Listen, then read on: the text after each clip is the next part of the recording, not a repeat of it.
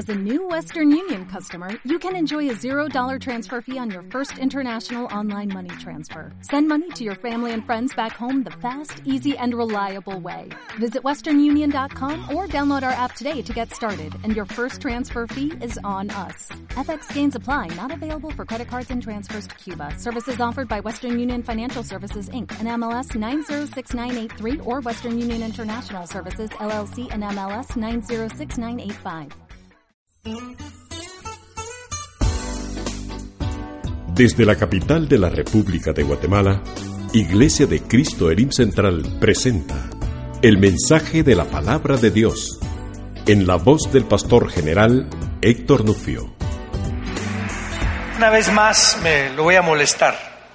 Solamente póngase de pie una vez más, amén. Y quiero que pensemos en que hoy queremos madurar en el Señor. Sé que tenemos un proceso, hemos pasado por mucho, pero diga conmigo, Señor, hoy quiero madurar. Quiero crecer, quiero ser limpio. Ahora oremos, Padre, en el nombre de Jesús. Levantamos nuestra voz hacia ti y te pedimos que en tu misericordia no permitas, que en tu misericordia no permitas que continuemos niños, sino que continuemos creciendo, conociéndote y entendiendo quién eres tú, Señor, para poder ser usados en tu nombre, Señor. Amén y amén. Muy bien, tome su lugar, vamos a abrir la escritura en dos textos. Uno, vamos a leer en el capítulo 6 del libro de Efesios, cómo Pablo en probablemente la última carta que escribió, la escribió antes del año 70, cuando ya iba a terminar todo lo que era el templo en Jerusalén, Israel iba a ser expatriado. Y él estaba en la cárcel, atado a un soldado de la guardia del del César.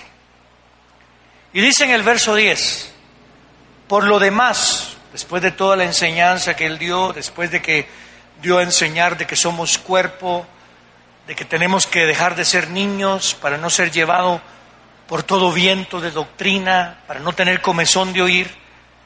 Después dice, por lo demás, fortaleceos en el Señor y en el poder de su fuerza. Y vestíos de toda la armadura de Dios, para que podáis hacer frente a las intrigas, es una palabra muy interesante, a las intrigas del diablo. Porque nuestra lucha, diga conmigo, nuestra lucha no es contra carne ni sangre, sino contra principados, contra autoridades, contra los gobernadores de estas tinieblas, contra espíritus de maldad en los lugares celestiales. ¿Por qué nos toca a nosotros luchar contra esas entidades? Porque usted y yo, juntamente con Cristo, resucitamos y juntamente con Cristo estamos sentados en los lugares celestiales.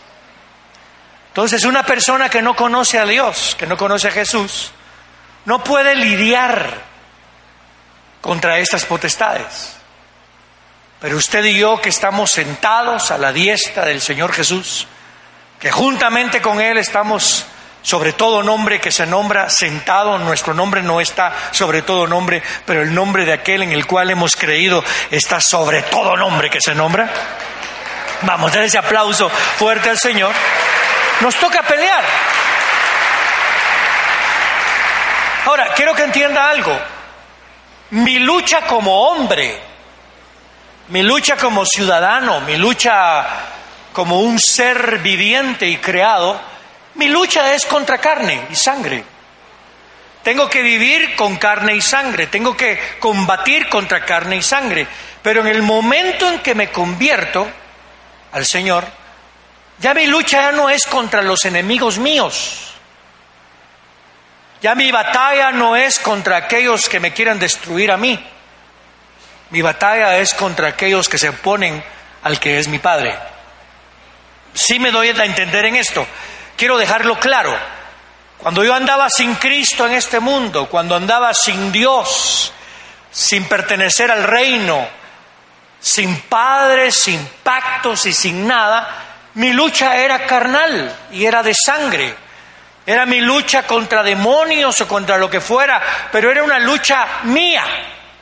Pero en el momento en que me convierto, el Señor me sube juntamente con Cristo, de acuerdo al libro de Efesios, a lugares celestiales y en ese momento ya mi lucha ya no es mi lucha, es la batalla de aquel que lo dio todo por mí.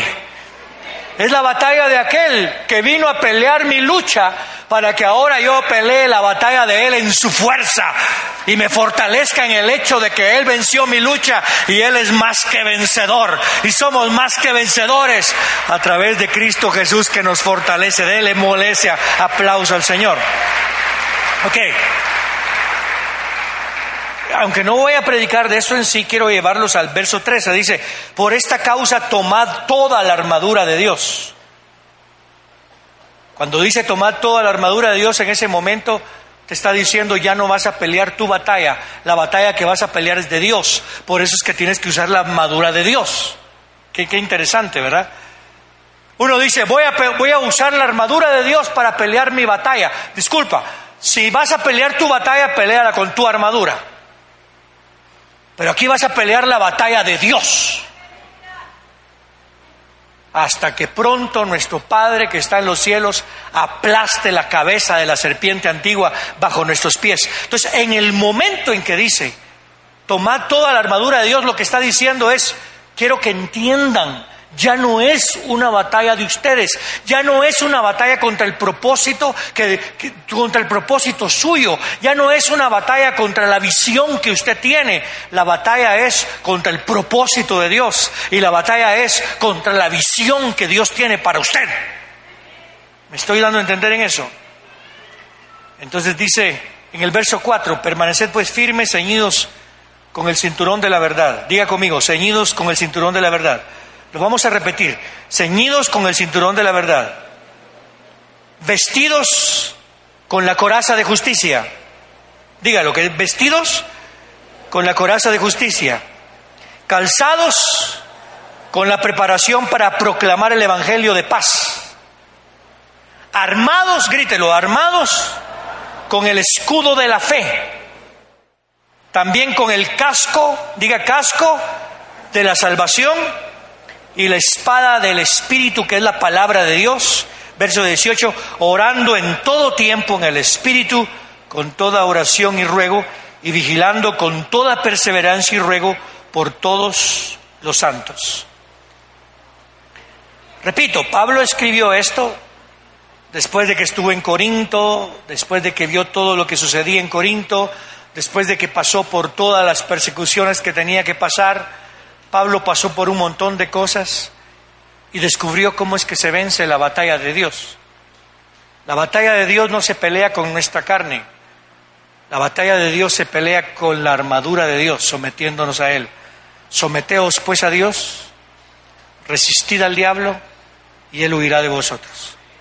Entonces ahorita vamos a entrar en un proceso de administración otra vez en este culto y por eso los quiero llevar al capítulo 10 de 2 de Corintios.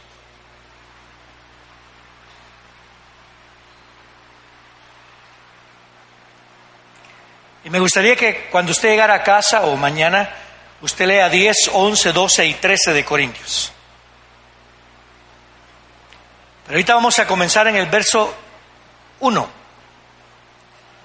Y quiero explicarle algo. Algunos comentaristas creen que el tono de voz, el tono de escribir, la actitud de Pablo cambia en el verso 10.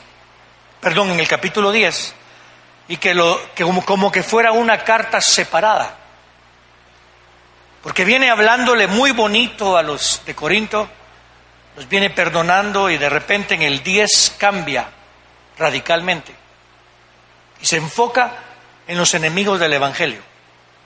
Ahora quiero que entienda, el Señor Jesucristo dijo, cuando vinieron los apóstoles, Señor, en tu nombre hasta los demonios nos hacían caso y el Señor le dijo, no, no, no, se gocen de eso.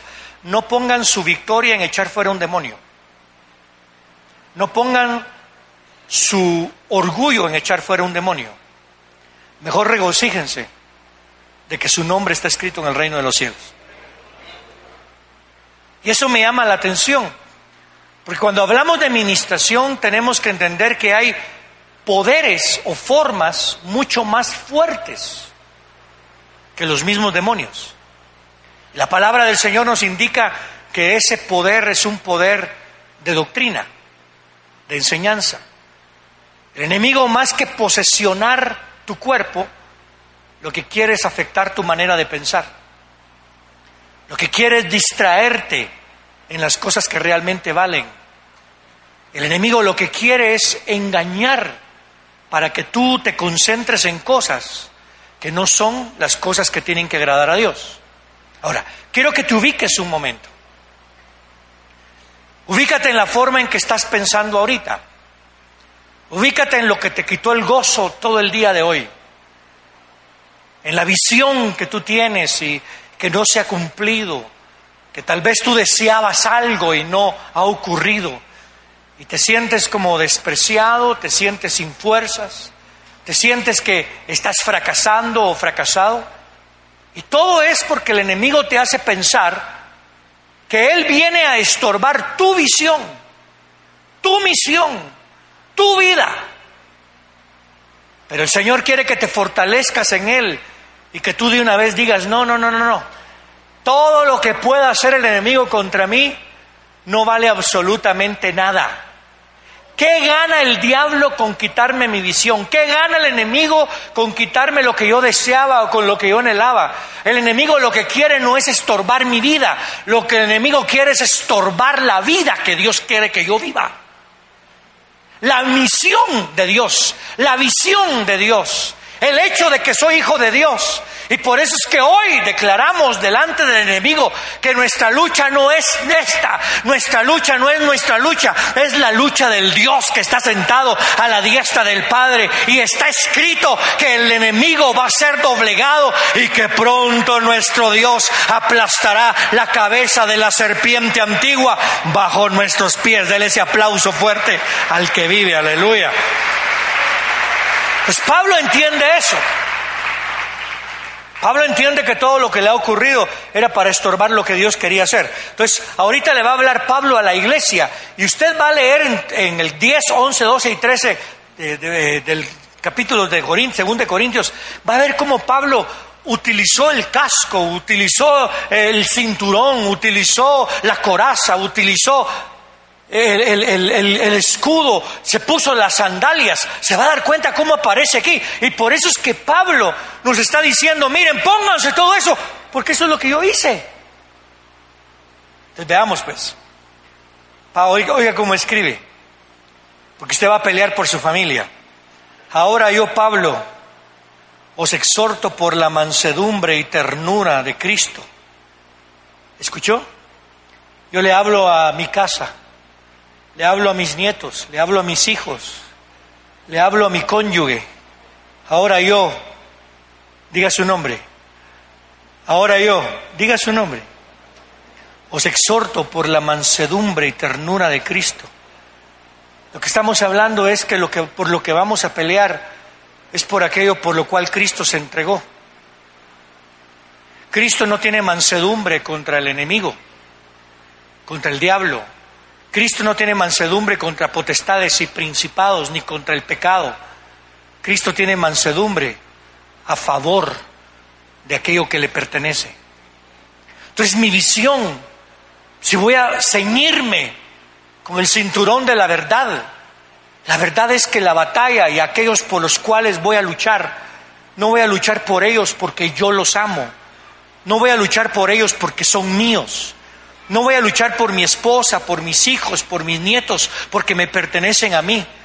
Voy a luchar porque Cristo fue manso y fue humilde y tiene ternura hacia aquello, lo que yo amo. Él ama más que lo que yo amo. ¿Me está escuchando? Pueblo, yo lo amo, usted, usted no sabe, yo lo amo bastante.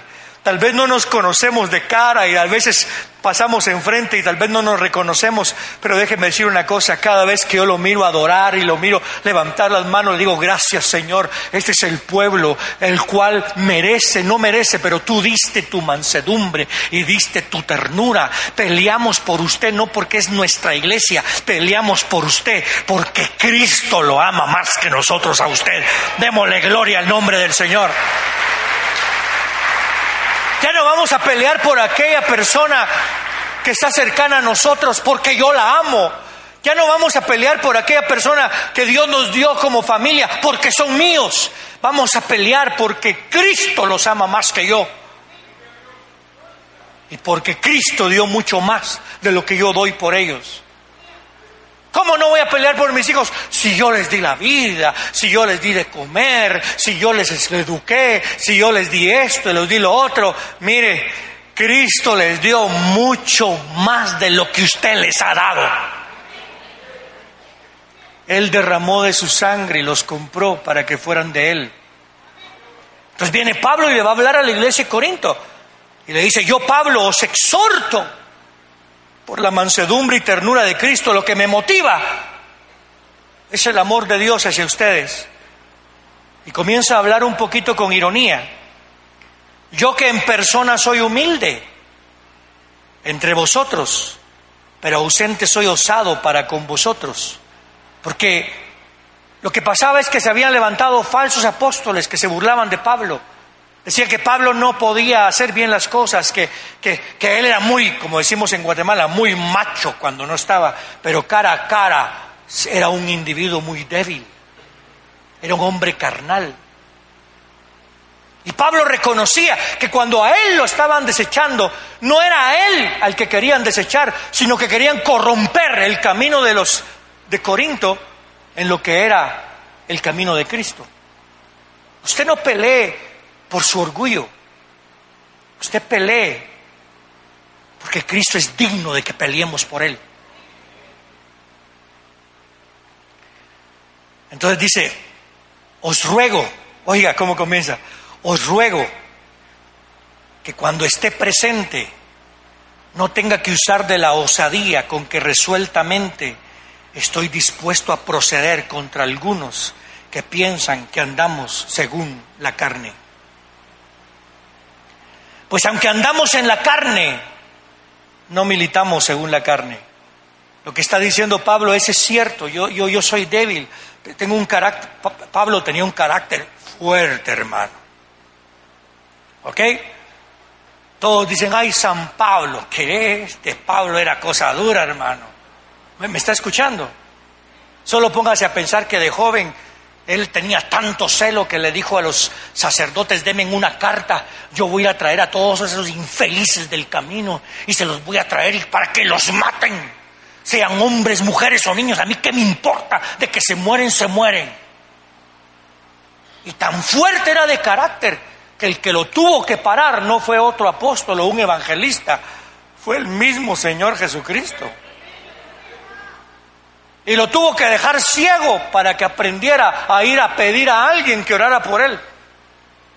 Tan fuerte este era este, este Pablo que en una ocasión cuando Pedro rehusaba comer con los gentiles porque habían llegado judíos, se para enfrente de todos y le dice, Pedro, hipócrita. Wow. Tan fuerte era Pablo que al libro de Gálatas le dice, en una versión dice Gálatas insensatos, pero otra versión dice la, probablemente la palabra que usó Pablo, Gálatas estúpidos. Era muy fuerte. Llamaba de bestias, lobos rapaces, cuando él protegía a la iglesia, porque ya no era su carne la que peleaba, estaba peleando y dignificando el nombre de Jesús, porque él entendía que si Pablo era celoso, créame, Jesús es mucho más celoso. Déjeme decirle, varón, hombre de Dios, no hombre de Dios por la forma en que se comporta, espero que esté comportándose bien. Digo hombre de Dios porque a él usted le pertenece. Si usted cree que su mujer es celosa, espérese a encontrarse con Jesús. Mujer de Dios, Si usted cree que su marido es celoso, espérese a ver a Cristo. Jóvenes, si usted cree que sus padres son celosos, espérense, Cristo los cela, más que, que, todo, cualquier persona. ¿Por qué? Porque los compró no con oro, ni con plata, ni con cosas semejantes, sino que los compró con la preciosa sangre, con su preciosa sangre. Se entra Pablo él dice, ruego que cuando esté presente no tenga que usar la osadía con que la que resueltamente estoy dispuesto a proceder contra algunos que piensan que andamos según la carne. Este hombre es bravo, hermano. Oiga cómo dice. Pues aunque andamos en la carne, no militamos según la carne. Porque las armas de nuestra milicia no son carnales, sino poderosas en Dios yo sé que cuando yo actúo en la carne me siento más fuerte. Digamos, si alguien me quiere atacar, me siento fuerte, tratar de defenderme, tengo que defenderme. sé que el orar no muestra mucha fuerza, eso hay que descubrirlo. Usted conoce su carácter. Usted es de aquellos que explota y después ora, pero para pedirle perdón a Dios por explotar. Yo sé que el orgullo está en los brazos. Yo sé que el orgullo está en su carácter, en la forma que habla. Pero Pablo aprendió que no es en la carne lo que es poderoso.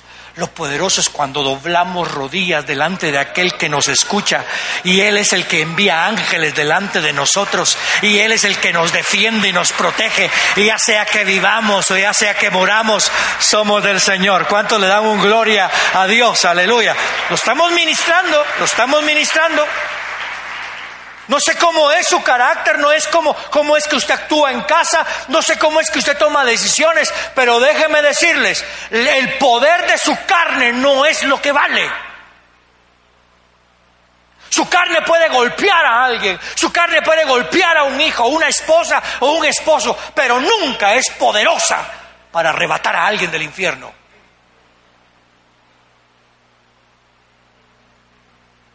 Hay que arrebatar del infierno y lo único que es, Pablo lo entendía y por eso dice, pues aunque andamos en la carne, se me sale el apellido, se me sale que soy de Benjamín, que eran zurdos, se me sale que soy hebreo de hebreos y que soy judío y que soy celoso, sé que eso no es, por eso lo decía después, sé que eso no es de lo que yo me tengo que enorgullecer, es más, mejor me quito todo eso y confío que cuando yo soy débil, Él es fuerte, no solo para rescatarme a mí, sino para rescatar a todo aquel por el cual Él me va a usar. Dele gloria al nombre del Señor. Son poderosas en Dios. Mi carne no destruye fortalezas. Pero digo, oiga lo que dice el verso 4, porque las armas de nuestra milicia no son carnales, lo carnal no destruye fortalezas, sino que son poderosas en Dios. ¿Para qué? Para la destrucción de fortalezas.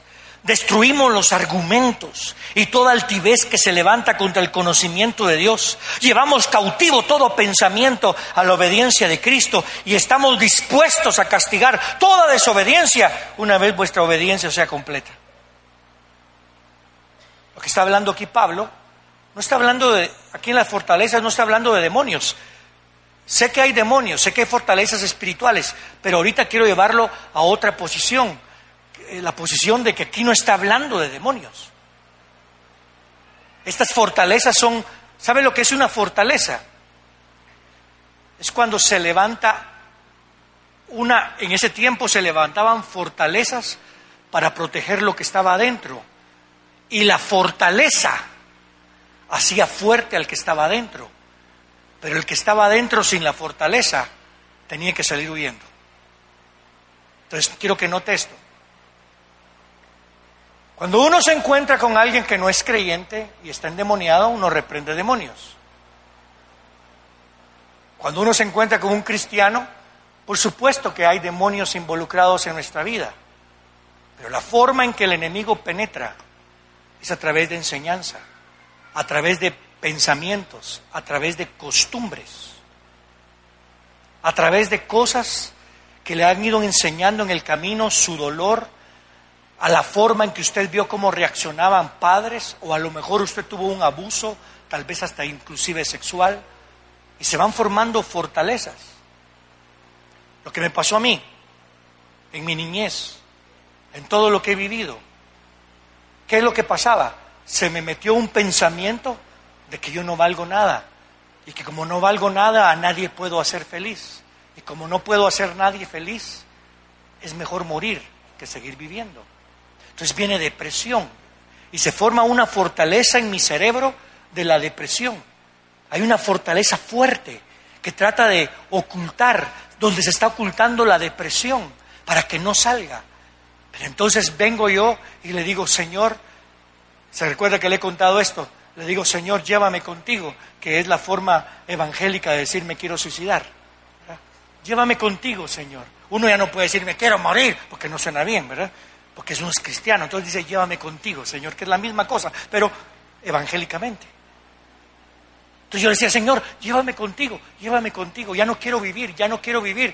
El Señor tuvo un encuentro conmigo, yo tuve un encuentro con el Señor, mejor dicho, y cuando tuve el encuentro con el Señor, terminé diciéndole esto, Señor, ya no quiero morir, pero tampoco quiero seguir viviendo para mí, quiero vivir para ti.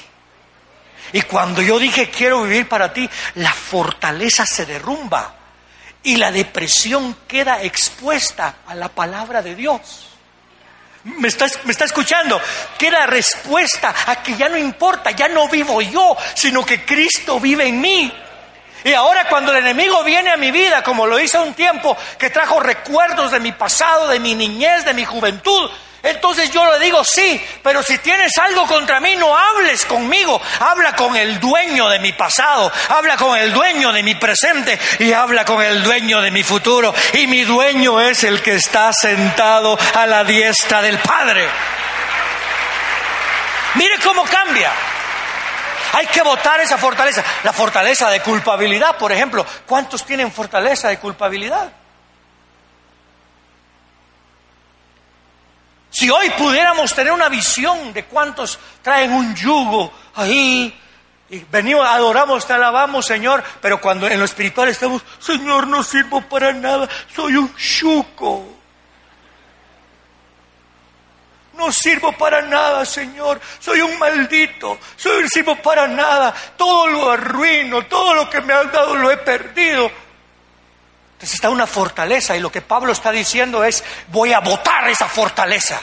Yo lo digo de parte de la palabra y lo digo en mi corazón y lo digo lo que Dios quiere hacer. Usted le pertenece a Jesús. Va a votar el Señor esa fortaleza. El Espíritu Santo va a votar esa fortaleza. Y aunque haya pecado, entonces usted ahora le va a entrar la palabra que dice, si usted alguno ha pecado, abogado tiene delante de la presencia del Padre a Jesucristo, nuestro Señor. Aleluya. Qué tremendo nuestro Dios.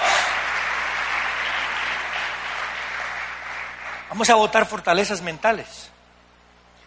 Y vamos a destruir los argumentos. Esos argumentos que provienen de nuestra propia mente. Fíjese todos los argumentos que tenemos para declarar que no somos nada.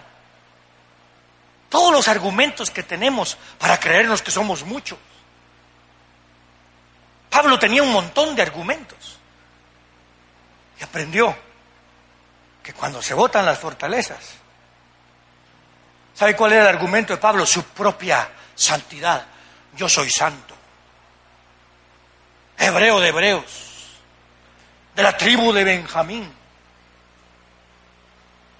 Celoso, fariseo de fariseos.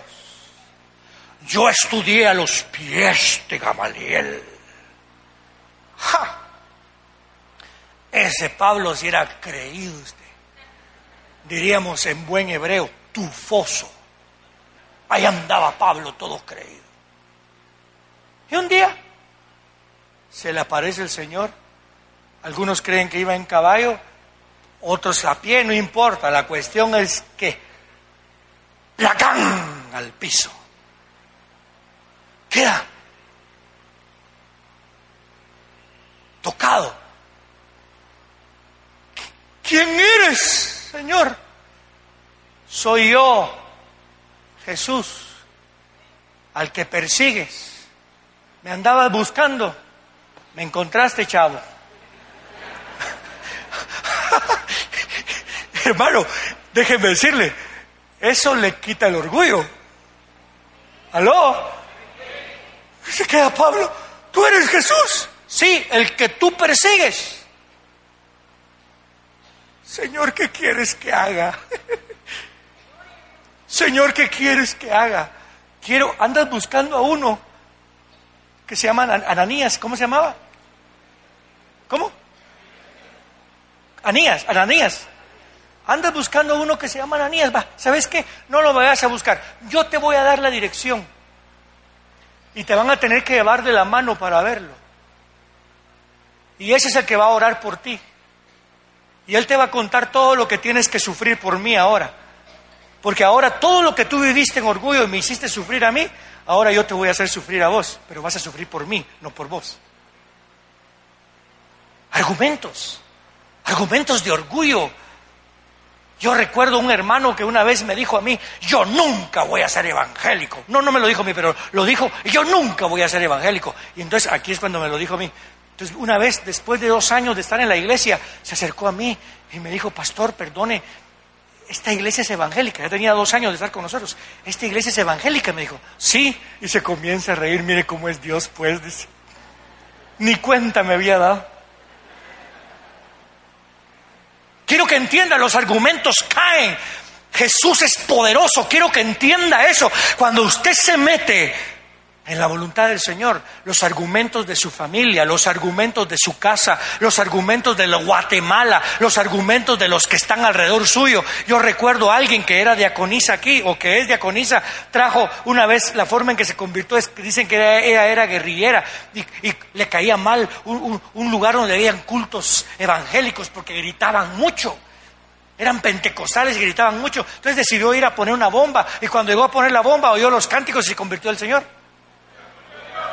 Yo conozco, yo oí de un pastor en Indiana, él contó su testimonio, que una vez se metió al, culto para robar y, con un cuchillo. Y cuando pasaron pidiendo la ofrenda, él se quedó tieso y como no tenía nada, entregó el cuchillo. Ahora es pastor de esa iglesia. Yo tenía argumentos, usted tenía argumentos, pero poderoso es Dios. El Evangelio es poder de Dios para salvación. Créalo, créalo. Démosle ese aplauso fuerte al Señor. Destruimos los argumentos y estos argumentos está hablando dentro de la congregación. En la misma congregación hay muchos argumentos para no creer.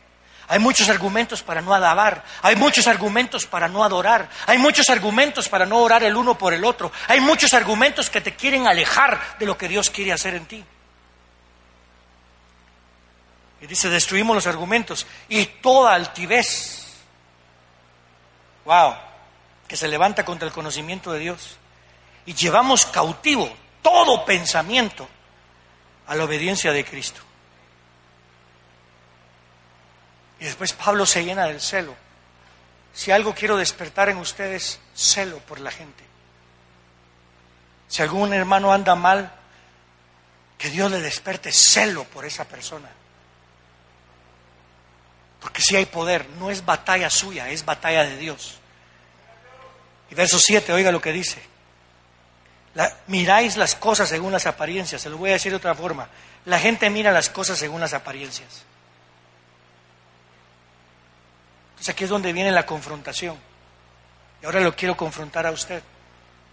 Si usted tiene argumentos contra Dios, contra el Señor, quiero que entienda esto. Pablo decía, si alguien está convencido dentro de sí que es de Cristo,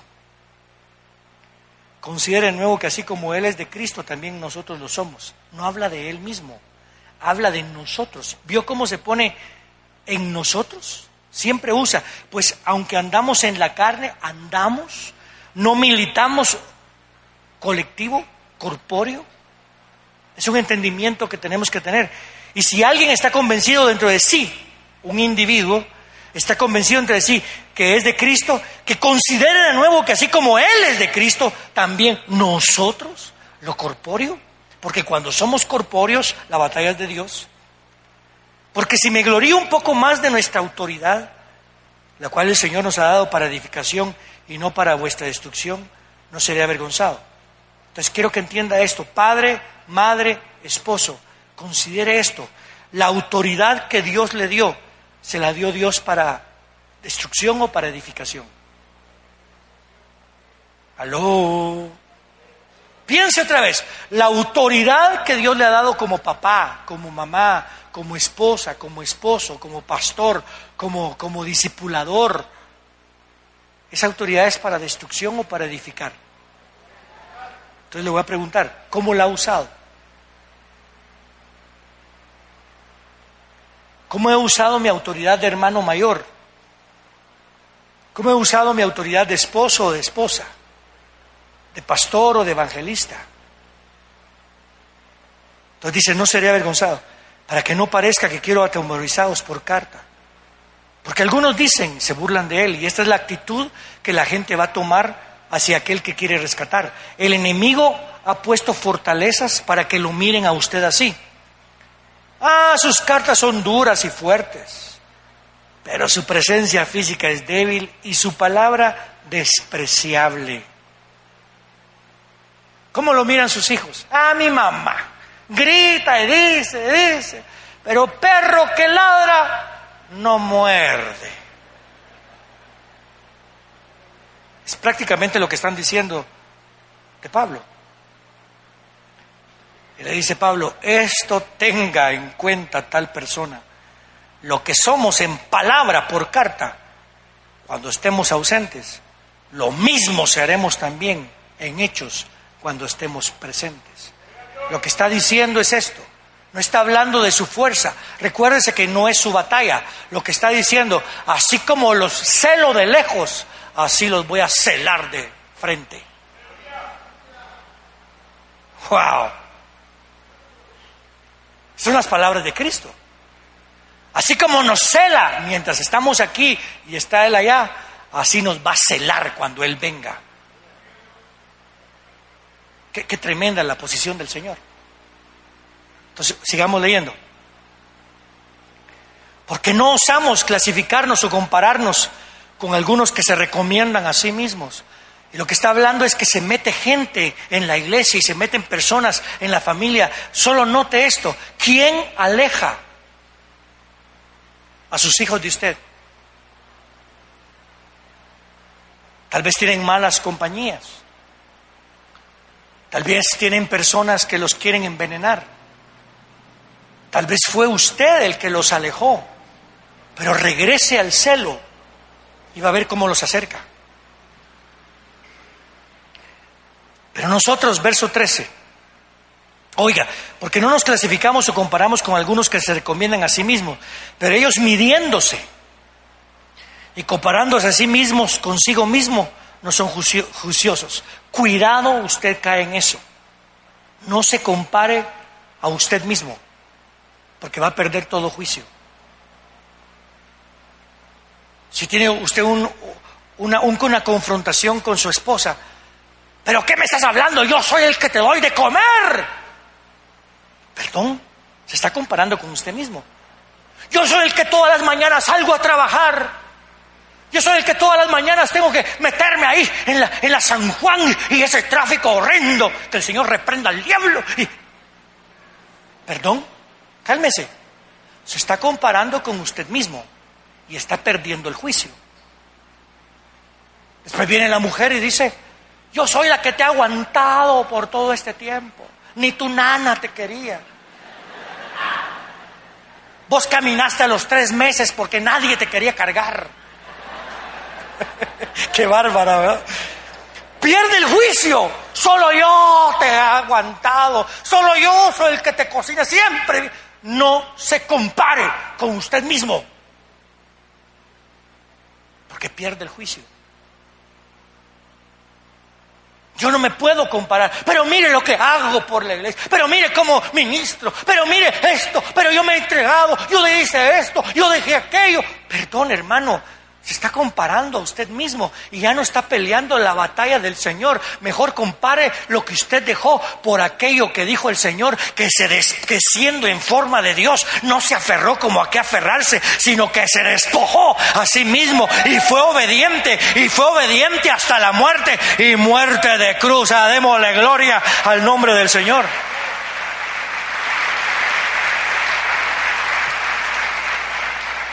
Pablo se gloriaba en el hecho, Dios me ha usado, pero no desmedidamente. Oigan el verso 13, pero nosotros no nos gloriaremos desmedidamente, sino conforme a la medida de la regla que Dios nos asignó, para llegar también hasta vosotros.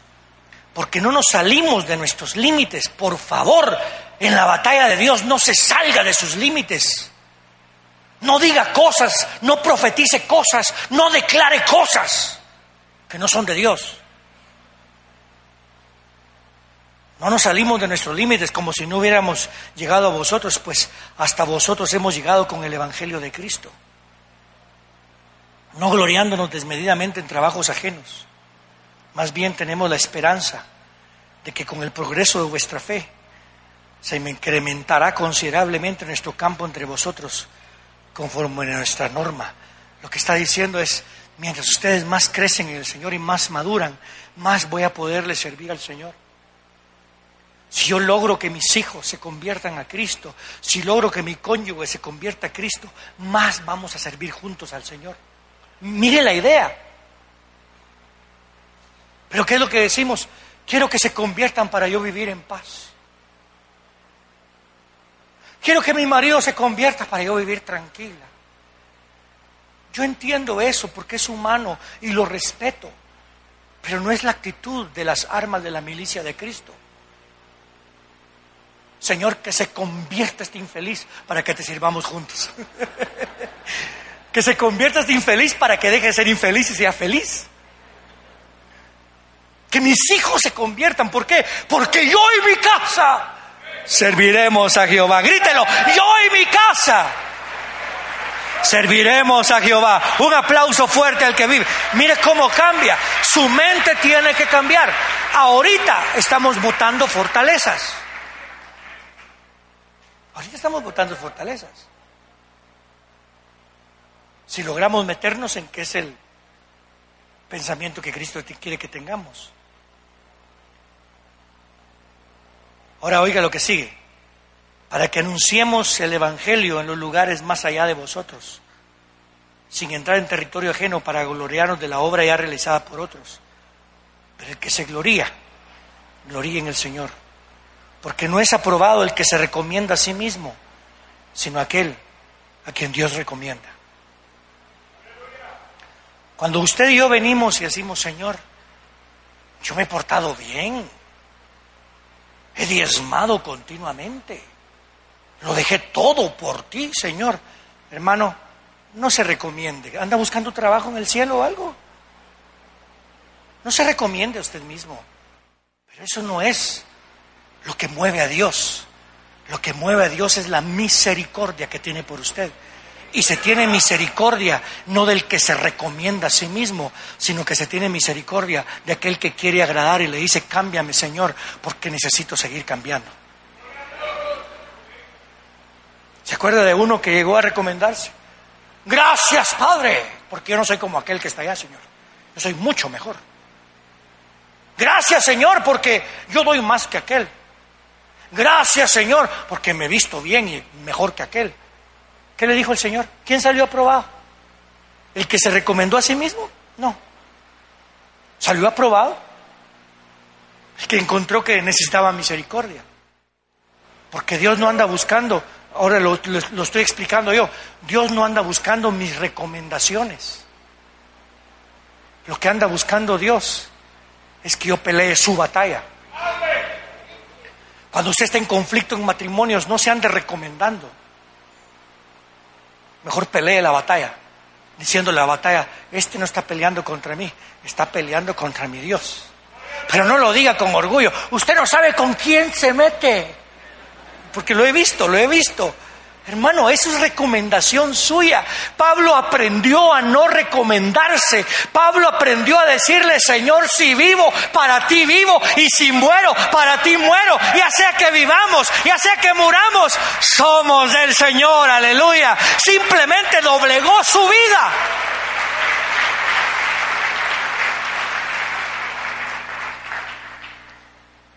Decimos, yo no merezco esto. No se recomiende. Porque tal vez humanamente en la carne usted no merece eso. Tal vez en la carne usted, usted, usted merece mucho más. Tal vez en la carne, pero nuestra lucha no es contra carne y sangre. Tal vez en el mundo esas eran cosas que usted podía hablar, pero su lucha no es contra carne y sangre. Su lucha no es contra carne y sangre. Y las armas de su milicia tampoco son carnales, sino que son poderosas en Dios para botar toda fortaleza. Oh, démosle ese aplauso fuerte al que vive.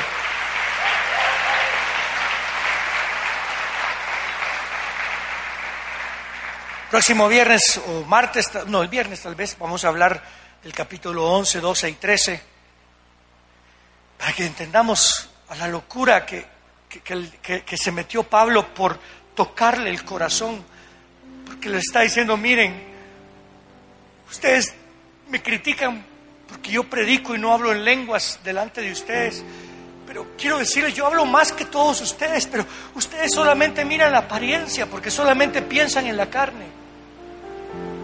Hoy, ¿sabe cuál es la mejor forma de no recomendarse? dejándose que Él lo llame a usted. Le voy a hacer esta pregunta. ¿Quién de ustedes se recomendó para venir a Cristo? Que haya dicho el Señor, quiero salvar a alguien. Señor, mírame, mírame. Aleluya. Mira lo que te vas a ganar, Señor. Mira qué cosa, solo mírame. ¿Quién de ustedes se recomendó? Señor, mírame, yo soy súper inteligente, Señor. 145 de IQ. Estudié aquí, estudié allá. Tengo una maestría en esto y en lo otro. ¿A quién de ustedes se recomendó así? ¿Usted cree que Pablo, Señor, sálvame a mí, fariseo de fariseos? Estudié a los pies de Gamaliel. Perdón, hermano. ¿Alguno de ustedes se recomendó al Señor para que lo salvara? Simplemente vino y se entregó a su misericordia. ¿Qué le dijo Pedro? Aléjate de mí, Señor, porque no soy digno. Mire Tomás, mire a Pablo, a Cornelio. Ahora lo miro usted, la forma en que el Señor nos recibió es que nos metimos bajo su misericordia y rompimos con todo aquello que nos recomendaba a nosotros. Es más, cuando usted vino al Señor, usted le dijo, Señor, no soy nada. ¿Qué fue lo que le ofreció a Dios? ¿Lo mejor? No, le ofreció lo peor. Y Él lo recibió. Si usted mantiene esa mente en las batallas en su hogar, si yo mantengo esa mente en las batallas en esta congregación, si mantengo esa mente en mi vida espiritual y en mi vida carnal, no hablo carnal de forma despreciativa, sino en mi carne, entonces voy a ver el poder de las armas de mi milicia. Cuando voy manejando el carro, ya no voy manejando mi carro, voy manejando todo lo que es del Señor. Y ya mi vida ya no es mi vida, es la vida del Señor. Ya mis hijos no son mis hijos, son los hijos del Señor. Ya mi trabajo no es mi trabajo, es el trabajo que Dios me ha dado. Y cambia mi mentalidad. Hoy es un momento que hagamos eso. Quiero pedirle que se ponga de pie en el nombre del Señor. Cantemos ese coro, la última parte. Digamos, aleluya.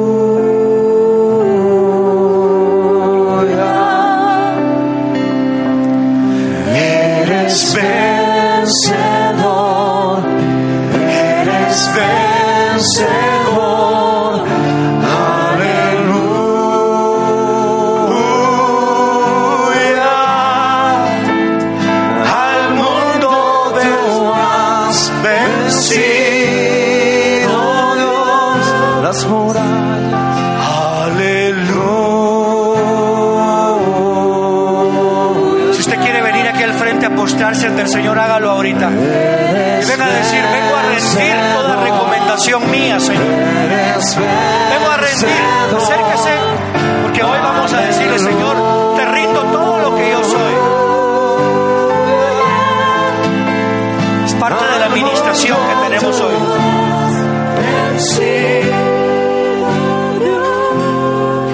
Hoy usted le va a venir a decir, Señor, hoy vengo a la mansedumbre y la ternura de Cristo.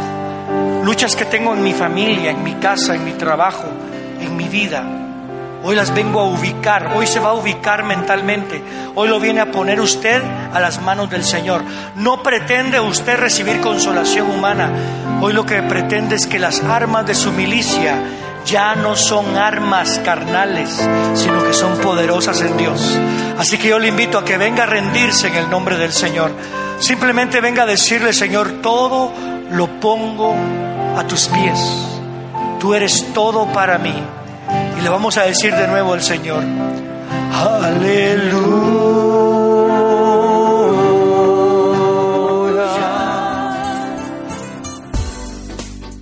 Usted escuchó el mensaje de la palabra de Dios desde Iglesia de Cristo Elim Central en la capital de la República de Guatemala. Si desea comunicarse con nosotros, puede llamar al teléfono 2202-2202 o visitarnos en www.elimcentral.org. Muchas gracias por escucharnos. Que Dios le bendiga.